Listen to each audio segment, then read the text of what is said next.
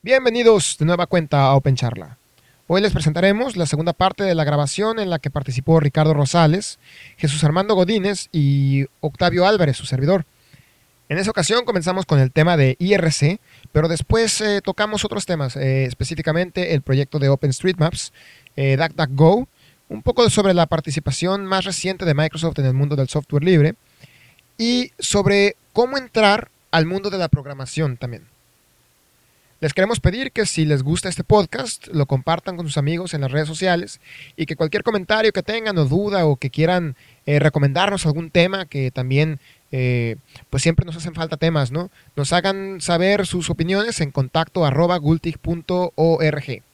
Y también les quiero recomendar que se suscriban al feed eh, por medio de la tecnología RSS para que automáticamente descarguen los episodios conforme vayan saliendo automáticamente se descargan a su celular, a su PC, a su laptop, según sea el caso, ¿no? Eh, los dejo entonces con el cuarto episodio de la segunda temporada de Open Charla. Que lo disfruten y comenzamos.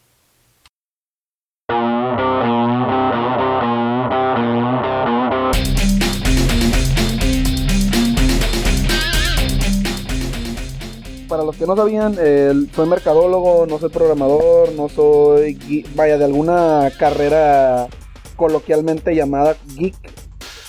Y pues he estado así como que viendo por dónde empezar a, programar y estar este, poco a poco inmiscuirme más en, en, estas ondas de, de, las tecnologías de información. Y realmente, o sea, me he dado cuenta lo sencillo que es el simplemente darte tal vez me atrevo a decir una hora, una hora cada tres días. Yo creo que es un, es un buen método. Una hora cada tres días para leer algo de, digo, hay un montón de información gratuita de programación y les recomiendo empezar ya sea con Python o con Ruby. Eh, Ruby se van a se van a dar cuenta que hay pues muchísima información. Es así como que el, el lenguaje hip del momento. Eh, pero aún así es, no sé, se me, hace, se me hace más sencillo Python. Eh, lo que me fascina de Python es, se me hace bonito cómo se ve escrito el código y se me hace que le entiendo. O sea, puedes entender qué es lo que va a hacer tu, eh, pues vaya, o sea, tu programa, o sea, tu, tu archivo. solamente con, con leerlo, o sea, puedes estar bajando, o sea, también hay muchísimo código ya que hace funciones bien específicas, ¿no? O out, o conectarte específicamente con Facebook, específicamente con Twitter. Eh, eh, vaya, algunos, no sé cómo llamarles, eh, no sé si rappers o como le quieran llamar, que hacen que tu aplicación de Python se convierta a Android o se convierta a alguna otra plataforma móvil. O digo, o sea, hay, hay muchísima información, ¿no? Y y es bastante sencillo, ¿no? Entonces creo que es una buena invitación a, que, a que intenten meterse en algo de código.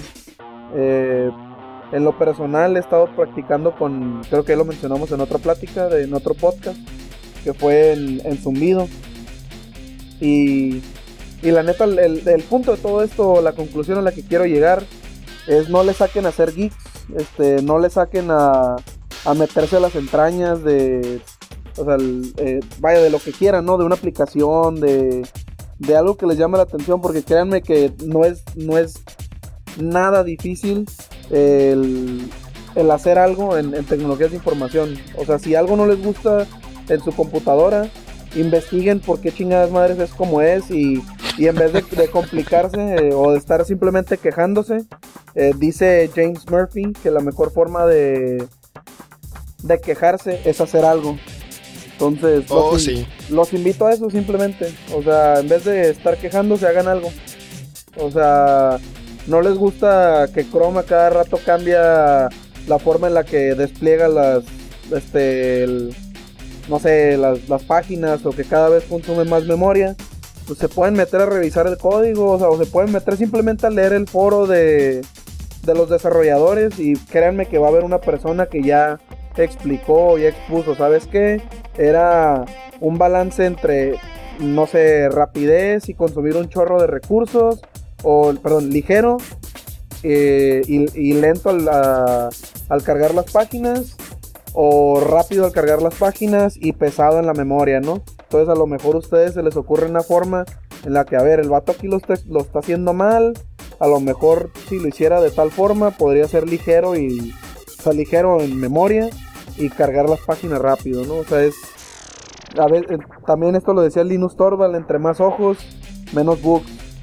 Lo decía de otra manera, ¿verdad? Pero entre más ojos, menos bugs es, el, es la idea general. Entonces no les sacateen.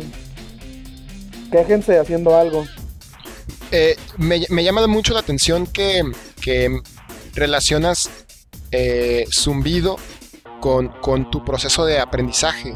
A veces la mejor forma de aprender un lenguaje no es directamente yéndose un código de alguien más, sino primero hay que aprender el lenguaje y una de las mejores formas de aprender el lenguaje es haciendo algo precisamente. Entonces, buscar un proyecto simple por hacer o, bueno, tan simple como o tan complejo como ustedes quieran, pero algo que con lo que ustedes puedan experimentar, con lo que ustedes puedan echar a perder y, no pasa nada, ¿no? Que no tengan esa presión de, ay, es que tengo que entregar esto y sí, aprendo eh, Python y en tres meses ya puedo entregar el proyecto. No, no va por ahí. Es mejor em, empiecen con un proyecto que ustedes consideren su propio juguete con el cual puedan aprender Python, cometer errores, eh, corregir después. Y, es un proceso que se va iniciando y eventualmente van a llegar a, poder corregir código de otras personas y mejorar software que ya existe y que ustedes pueden aprovechar o ajustar para que haga lo que ustedes necesitan y no lo que el otro creía que ustedes necesitaban. Exactamente, exactamente. Y te digo también en experiencia personal, o sea, soy de la clase de personas que le aburre leer. O sea, si leo, eh, o sea, vaya, sí leo bastante, pero lo que leo son artículos en internet y si te das cuenta, pues los artículos de internet son de, te los avientas en 30 segundos, un minuto, cuando es muy largo tiene algo muy pesado, son 5 minutos máximo. O sea, ya ahorita todos sufrimos de, déficit de, trastorno de... Trastorno de déficit de atención. Era otra muestra de... y trastorno de déficit de atención. Entonces no, no podemos mantenernos quietos haciendo una sola cosa. O sea, tenemos que estar cambiando y cambiando y cambiando. Y el aprender haciendo, learning by doing, es, es excelente. Tío, Python es, es, lo que me gusta. O sea, es, es bastante intuitivo en el sentido de que muchas veces, o sea, no sé cómo fregado se hace, no sé, un, este, una clase o algo. Simplemente digo, pues, ya, como que ha de ser tal palabra, a ver. Y corre. es como que, ah, sí, sí era. o sea, le estás atinando. Y ya si no funciona, pues ya me, me, pongo, o sea, ahora sí ya tengo el reto de a ver cómo fregado se hace. Y así estaba aprendiendo. O sea, latino, excelente, no latino. Eh, leo, o sea, me pongo a buscar así eh, unas dos, tres búsquedas en, en Bing. y...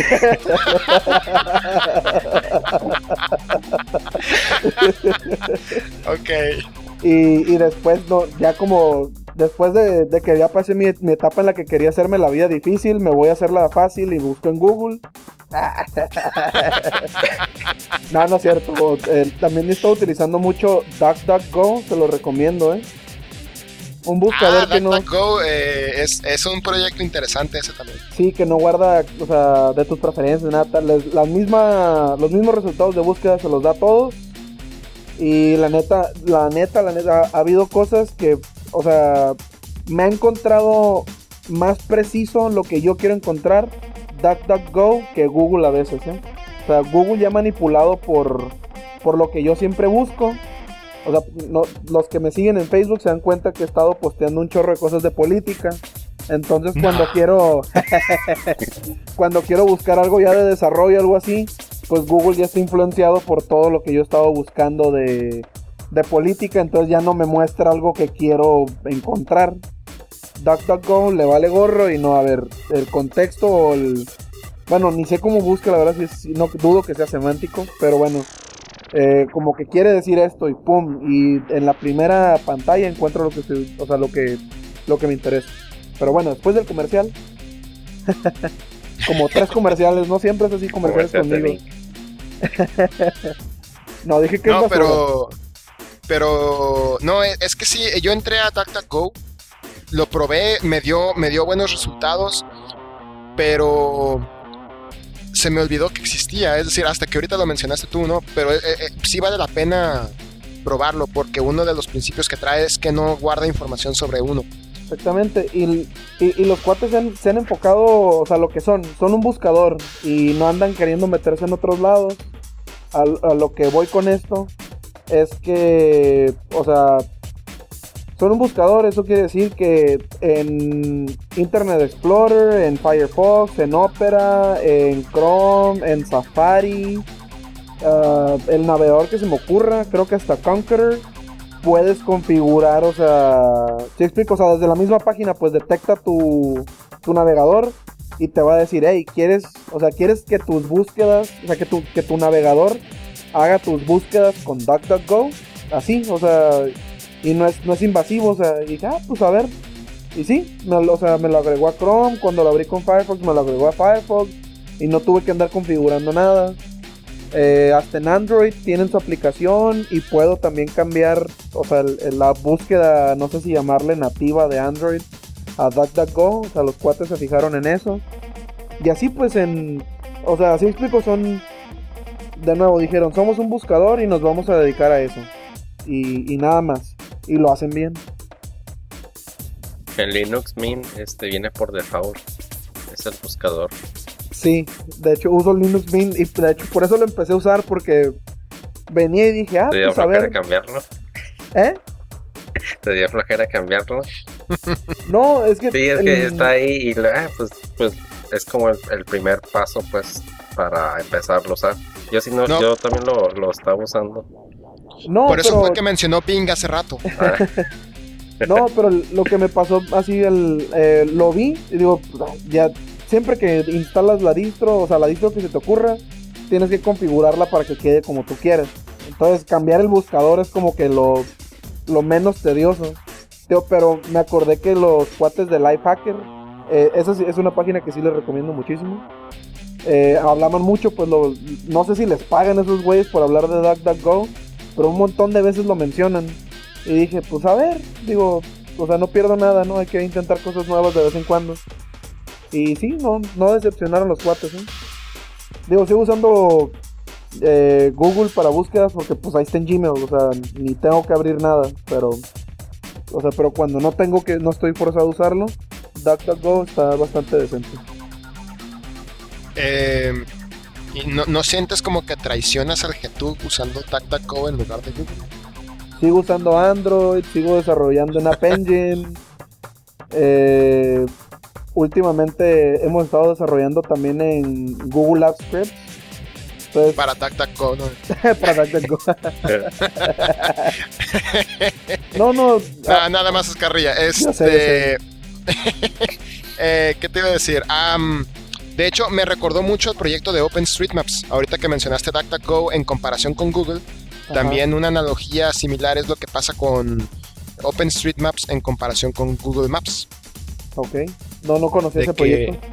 Eh, eh, es también tienen la intención de documentar eh, eh, que cosa curiosa no, no sé si sea cierto o no pero por ahí oí que Microsoft quería apoyar el proyecto de OpenStreetMaps o sea el, el proyecto de OpenStreetMaps es, es abierto pero por ahí escuché y, les debo el artículo si es que si es que realmente es cierto esto que Microsoft los quería apoyar porque era una forma de competir con Google o sea después de después de tanto, tanto tiempo de cerrarse y, y de decir, no, es que el software libre, bla, bla, bla, encuentra una forma de competir con, con alguien que tiene mapas y ellos no, apoyando un proyecto abierto. Pues tienes razón, ¿eh? Ya, ya encontré el artículo. Así una, una búsqueda en Google. Oh, Ah, tienes razón. Sí, fíjate. Y todo lo que dijiste es cierto. Así va a ser y que inclusive Foursquare ya no va a usar este Google Maps, va a usar OpenStreetMap. Fíjate, si me permiten agregar también, eh, últimamente pues he estado buscando así como que material para para ah, para compartir en, en los podcasts Y me llamó mucho la atención, así como que eh, ya ves que se la pasan echándome carrilla de que los exes y que el vato Windows y que bla bla bla. Pero bueno, ah, Microsoft ah, de plano abrió una división de, no recuerdo ahorita el nombre exactamente, pero era algo alusivo a open source. O sea, Microsoft Open algo total. O sea, ahora sí de plano Microsoft o sea, va, va a tener su división de open source. Así que, o sea, que va a generar dinero de open source para Microsoft. Ya tenía algo así, ¿no? Tenía su laboratorio, o sea, pero era... Ah, ese era el, Port 25, creo. Así el, es. laboratorio de Port 25. Y está muy interesante ese, ¿eh? Y tiene, y tiene Eh. Codeflex también, o sea, que era un repositorio de, de código open source en, plata, en, en, pues sí, plataformas Microsoft. Pero, o sea, ahora están haciendo una división de negocio. O sea, el, el, hecho de que digan, o sea, a ver, eh, no recuerdo el nombre del cuate tampoco, pero, o sea, tú, fulanito de tal, te vas a dedicar a hacer negocio con open source pensando en, en tecnologías Microsoft. Y ya empezaron, por ejemplo, Samba, no sabía, eh, Microsoft es de los que más le mete código a Samba. Eh, creo que también estaba con lugar 10 de los que más aportan código a- al kernel de Linux, nomás para que se den un quemón. Bueno, ahí sí, ahí sí creo que es un, un número muy relativo, te digo, porque ya he visto algunas este, estadísticas al respecto y es muy relativa esa estadística. ¿Son líneas de código o commits? A ver, vamos a ver. Ah, O, o comentarios. No, no, va- vamos, vamos a ver lo que les parece. Eh, no sé cómo buscamos Linux kernel. Que Lo, lo que pasa es que, lo que, pasa es que eh, contribuyeron eh, el código de Hyper-V, creo que se llama. El del, el- un, un- un hypervisor que tiene para que funcione su virtualizador en, o mejor dicho, para que funcione Linux dentro de sus virtualizadores o algo así. Sí, y sí, sí. creo que lo, lo contribuyeron de jalón. Entonces eso durante un tiempo se convirtió en un gran colaborador ¿no? del, del- del kernel durante un cierto tiempo específico. Ok, exageré. Es el número 17 y es en líneas de código. ¿Con comentarios o sin comentarios? Sin comentarios. Ah, ok. El, el total, pues, el- si quieres ahorita te paso los, los links que... De Los los- ponemos en las notas, Ah, los ponemos de- en las de- notas. del podcast. Y total, el- me llama la atención, o sea, por... Ok, es, yo sé que es grupo de usuarios de Linux de Tijuana, eh, pero creo que también hemos mencionado que, que también queremos ah, no nada más enfocarnos en Linux, sino en open source. Y sea como sea, o sea, pues o sea, Microsoft está diciendo, ok, nos, nos estamos abriendo, este, creo que también .NET, no todo, pero gran parte del framework de .NET lo van a abrir. O sea, va, eh, obviamente esto va a beneficiar a Mono, ¿no? Eh, y, pero, pero es bueno, pues, es, es bueno porque beneficia Mono, beneficia Wine, o sea, sí explico, o sea, ben- beneficia muchas plataformas. Obviamente el, su núcleo, eh, digo, no dudo que en algún momento quieran sacar, o por lo menos en un momento cercano, quieran sacar Office eh, para Linux. Porque pues es, es lo que obliga a utilizar Windows, que es la vaca lechera de Microsoft, ¿no? Pero fuera de eso, o sea, ya me atrevería a decir que no dependes de, ¿sí me explico? De, de en sí de la compañía Microsoft. Y, se están enfocando más en, ok, vamos a hacer que dependan en, en la plataforma, pero te están dando como, te están dando a escoger, pues, o sea, ya no, ya no es el Microsoft abusivo de los noventas, ya no es el, te explico, ya, ya están agachando la, la cabeza y poniendo la cola entre las patas, pues ya de plano se dieron cuenta que es una, una guerra inútil, ¿no? O sea, ya si no puedes contra ellos, úneteles, ¿no? Bueno, ahí, lo, ahí en lo único que sí voy a diferir un poquito es en lo de abusivo, porque si hay un patent troll que existe hoy en día es Microsoft. Ah, eh, pero bueno, y Apple pero en también. términos de... En, en- ¿Mande? Y digo, y Apple, digo, si vamos a eso. Y ya nos vamos Apple, a... Microsoft, Google no se diga tampoco, Motorola, Samsung, todos ellos que se están peleando por patents, patentes, eh, pero en términos de código sí se están dando cuenta de que, de que la comunidad de los desarrolladores, incluso, incluso de su propia tecnología, quiere algo y que el mercado se está moviendo en una dirección. Y, y es bueno que lo detecten porque nos va a facilitar a todos desarrollar tecnologías compatibles e interoperables entre múltiples plataformas. Es decir, que al final de cuentas el usuario, el usuario final va a tener la opción que mejor le conviene. Exactamente, es el que, es el que se debe beneficiar, o sea, vaya, en, algún momento el código lo era todo, o sea, pero ahorita, digo, volviendo a lo de que es tan fácil programar, o sea, hay tanta gente generando código, digo, estaría curada que alguien hiciera una, así como existen esos, ¿no? Esos anuncios de que cada cinco segundos nace un bebé, acá, cada cinco segundos se desarrolla un programa, ¿no? O, se hace un script o algo así, pues el, el, código es un commodity, pues. O sea, ya, ya no puedes estar cerrando a la gente a que, ah, es nada más el código que yo hago. O sea, ¿por qué? Porque alguien va a encontrar una forma de hacer un sustituto de tu código y, se va, y le va a valer madres tu patente porque va a lograr lo mismo que tú quieres lograr con menos memoria, más chingón. O sea, sigo con las, con las groserías, disculpen, ¿eh? Ando, ando bastante cansado, así que... Y el que toma café vale todo. No, no, yo eh, vengo de mis pseudo vacaciones, fui a Coachella y no he dormido, o sea, no he dormido, así que ando tirando la toalla. Total, entonces el código vale cochi es más bien lo que haces con él, ¿no? Entonces... Sí, y a, final de cuentas también se tienen que dar cuenta de, que ok, una persona hace un código o lo que sea y viola una patente y se van a ir sobre la persona, pero al final de cuentas el código ya fue liberado y medio mundo lo va a usar. Realmente tarde o temprano la guerra de las patentes también se va a terminar y va a ser a favor de la comunidad. Sí, exacto. De hecho, vivimos en un paraíso en México el hecho de que no se pueda patentar el software, ¿eh? O sea, es hermosísimo eso. Y no solamente es hermoso, sino que es lo justo, porque frena en, Estados Unidos eso frena la innovación. Cuando, cuando estaba oyendo yo un podcast sobre seguridad y hablaban ese día sobre sopa, sobre sopa y pipa, y una de las quejas fue que uno de ellos era un empresario, tenía un, eh, un startup, eh, algo querían hacer y tenía el temor de que por una patente fueran a destruirle el negocio. O sea, realmente es un, es una, es un, es un protector de es un protector anti innovaciones para que los grandes se mantengan con su negocio nada más. Sí, es una barrera de entrada.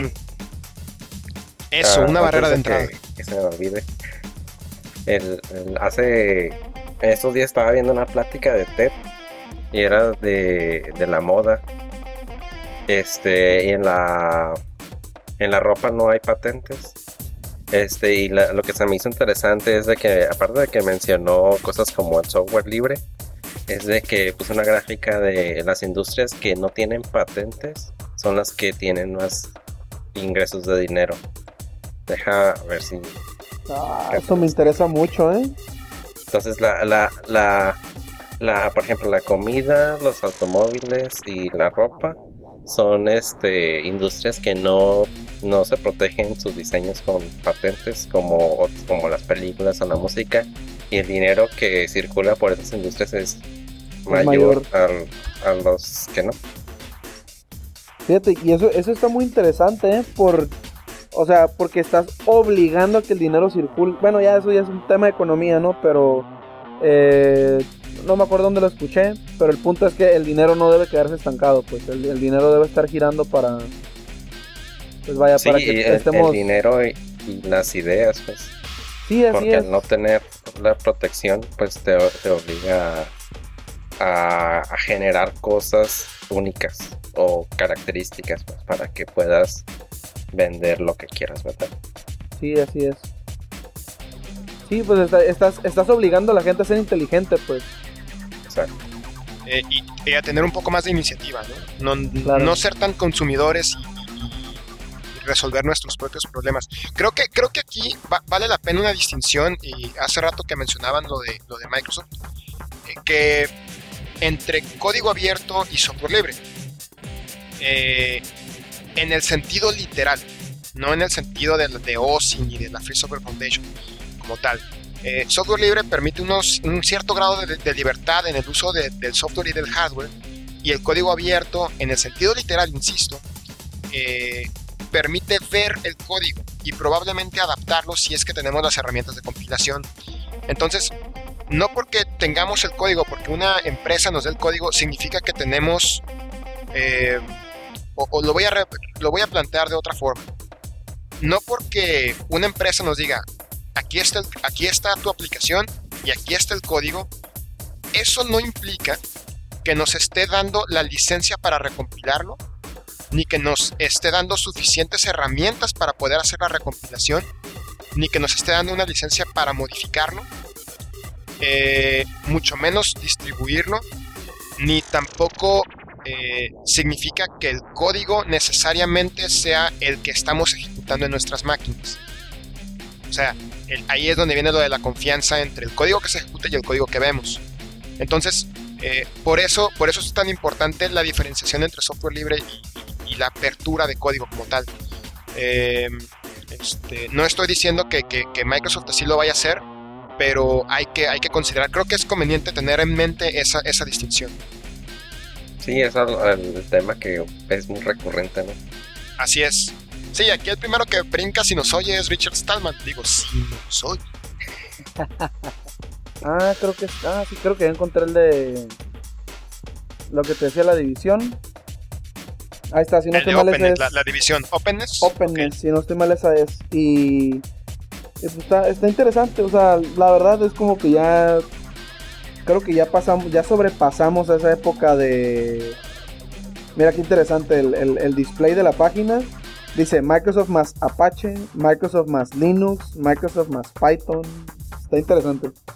Wow. Pero bueno, el, o sea, ya sobrepasamos esa época de, de Linux or Die y cosas así, ¿no? O sea, es realmente lo que se te acomode. O sea, si tienes ganas de pagar por un mal producto, pues págalo. Digo, si te gusta tirar tu dinero, pues adelante.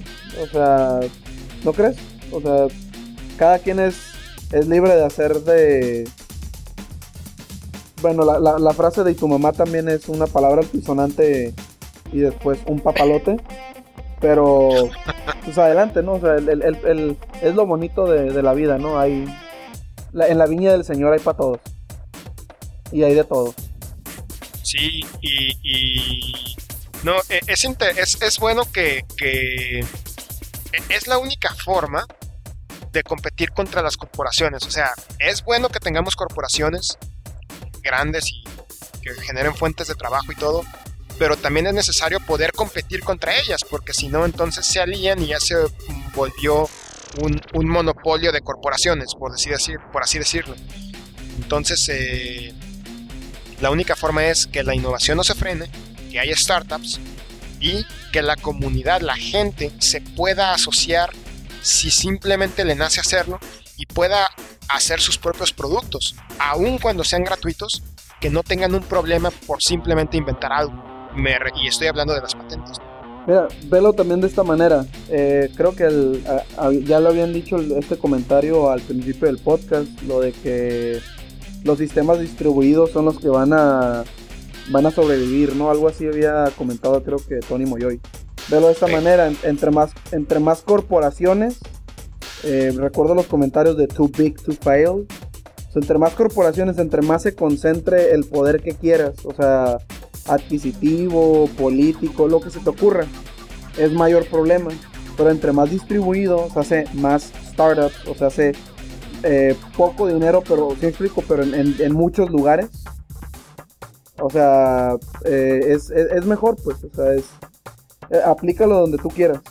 O sea, siempre los sistemas distribuidos, o sea, se cae, algo muere en un pedazo y va a haber algo que lo va a empezar a reemplazar. En, el sentido que quieras, económico, este, tecnologías de información, etcétera, ¿no? No, sé si me estoy explicando, me estoy yendo ya muy mamilamente. No, a, mí me dio la, a mí me, me dio a pensar en que alguien detecta una falla y otro la debe poder arreglar y debe poder debe tener la, libertad de hacer un negocio con eso, de, poder vender una solución.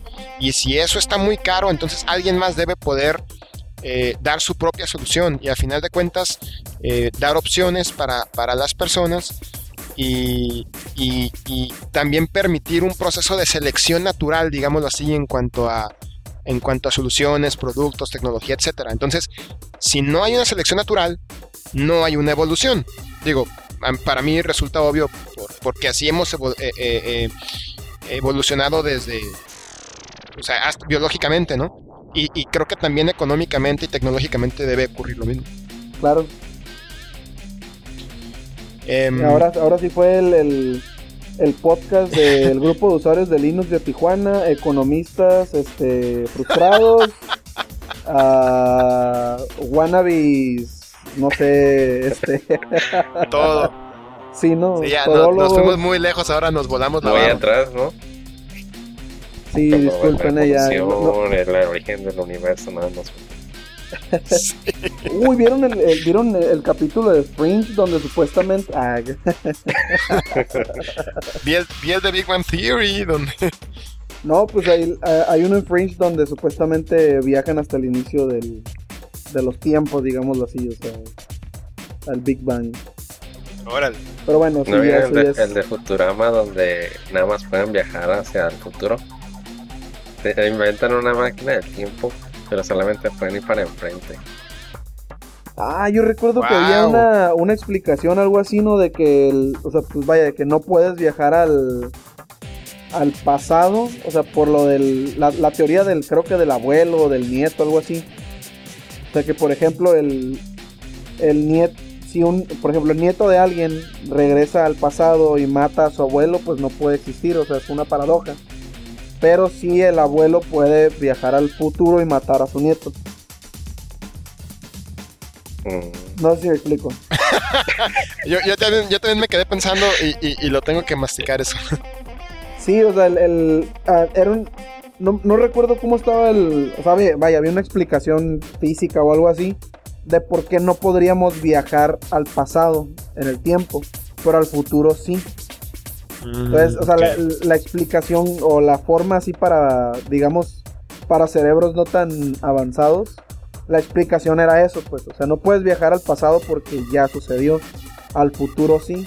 Y realmente lo que haces no es viajar al futuro, sino como, como el tiempo, según esta teoría, es una dimensión, lo que estás haciendo es como hacer, hacer zancos de tiempo lo que haces es que viajas más rápido que algo así que, que la luz o te acercas a la velocidad de la luz entonces el tiempo pasa de manera distinta eh, en, tu, en tu persona entonces por eso entre comillas viajas al futuro o sea pero realmente si lo puede que regresar. Ah, ok. no puedes regresar Un- una vez eh, creo que también había otra explicación de que cuando viajabas al, al espacio y regresabas o sea por ejemplo gemelos que viajaban al espacio y regresaban, uno, uno iba a estar más viejo que el otro. O sea, no, no puedes regresar en el tiempo. O simplemente si ganaste, no sé, eh, si viajabas a la velocidad de la luz por no me acuerdo cuántos segundos, ganabas X minutos de vida. Pues es lo único que hacías, pues. O sea, viajabas al, entre comillas, al, al futuro, ¿no? Pero Pues como está- que no está muy emocionante no viajar al, al futuro. Este, yo creo que las ventajas están en viajar en el pas- al pasado, porque ya sabes más cosas. Si viajas Pues- al, al futuro, a lo mejor te vas a ver bien no, así como que, ah, este no sabe. no sabe hacer nada. Sí. Pues, pues digo, si, si le haces como Fry, o sea, podrías así como que abrir una cuenta de banco como con, ¿qué?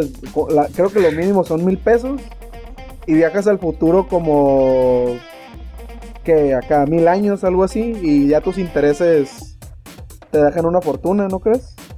Entonces vale madre tenemos- que seas noob. tienes un, Tenem- tienes un tenemos, chorro un, de feria. tenemos un hacker del tiempo aquí. Pues es que dicen, dicen por ahí que si if God gives you AIDS, make lemonades. No seas payaso. Este es un chiste de Sarah Silverman, por cierto. Tengo que poner el copyright. Sí, hay que, Ahí las hay notas. que, hay que. Sí, no, y, y- y- el chiste es, es un chiste libre, cualquiera lo puede modificar, cualquiera lo De puede hecho, los adaptar. chistes no tienen copyright. Así es. Así que el. Bueno, sí es cierto, de hecho no, eh, no es, no es este. Sí es cierto, ni siquiera se puede decir que es libre. Ok, tenemos un chiste de dominio público. Ahí está, ya, correcto. Bueno. em, ¿Quieren comentar sobre algún tema que se nos pase o algo que se nos esté pasando, evitar que se nos olvide algún tema, lo que sea? Pues yo creo que sería buena idea el mencionar que eh, próximamente estaremos posteando en la página el, ya una reunión física eh, en el Beat Center para creo que eran temas de seguridad, corrígeme si estoy mal Octavio. Y eh, si a alguien le interesa presentar algún tema, eh, eh, la UABC nos, nos permite las aulas de audiovisuales para, por ejemplo, alguien en Mexicali o alguien en Ensenada o en Tijuana o Tecate podría presentar un tema desde esta ciudad y se replica, o sea, y, podemos estar presentes personas en, en las otras ciudades que mencioné. Órale. Entonces, el, sistema de videoconferencias de UABC, la verdad, está muy bueno. Acaban de, aumentar la velocidad de internet eh, y también a, un servicio dedicado. Entonces, la, imagen es, muy buena, el audio, etcétera. Entonces, eh, las personas nos, nos, ofrecieron el espacio. Eh, obviamente, o sea, siempre y cuando sea para algo de la comunidad. O sea, si empezamos a hacer comerciales o algo así, créanme que nos van a, nos van a empezar a correr. O sea simplemente presentar un tema ya sea de, desarrollo, de redes, o sea, algo que tenga que ver con TI. Eh, lo que nos van a pedir es que les presentemos el tema y guardemos espacio para su gente. Es lo único que piden. O sea, pues, que, podamos, que, compartamos el conocimiento tanto con sus gentes de sistemas como con sus profesores eh, y también con sus desarrolladores. Es lo único. Ok, pues ahí, está la invitación y, creo que sería importante eh, aprovecharlo, incluso nosotros mismos para hacer algún algo, algo interesante, que, es lo que buscamos, ¿no? Eh, compartir eh, el conocimiento, eh, todos aprender de lo que alguien más tiene que ofrecer. Exacto, y fíjate, ahorita que lo que estoy comentando, también me acordé, pues, lo mismo Beat Center nos abre las puertas y, el, y también el Minecraft, entonces creo que ya no nos faltan espacios, ahorita, ahora sí hay que generar contenido. Sí, sí, pues eh, Open Charla es uno de los primeros intentos. Vamos a, buscar otro, vamos a, buscar eh, pues hacer más cosas, ¿no? Pues el, Open Charla en vivo, ¿no? O sea, ya con algo, con proyecto, algo así, pues. Bueno, pues después de esta, de esta extensa, extensa, pero muy agradable plática, eh, nos despedimos, cerramos Open Charla. Eh, quiero invitarlos nuevamente a que visiten el canal del grupo de usuarios de Linux de Tijuana en Freenode. El canal es Gato Gultig. O también por medio de la página web pueden entrar en www.gultig.org. Eh, nos pueden seguir en Twitter en arroba Gultig. Y bueno, nos despedimos. Eh, Ricardo Rosales, ¿cómo te, ¿cómo te encontramos o cómo ¿Ya tienes perfil público? Ya, ya de hecho, me, ya tengo como meta terminar finalmente esta semana. El dominio Rick Dross, ya lo había mencionado en, otro, rickdross.com. Este, y ya voy a subir la, mi primera página ya para tener algo público. Excelente, excelente. Eh, Tony Moyoy, ¿dónde podemos eh, seguirte? Pues eh, Twitter creo que es un buen inicio, que es este arroba Tony Moyoy. Y ahí en mi perfil de Twitter está la liga para un blog que estoy volviendo a, poner cosas. A ver cuánto duro.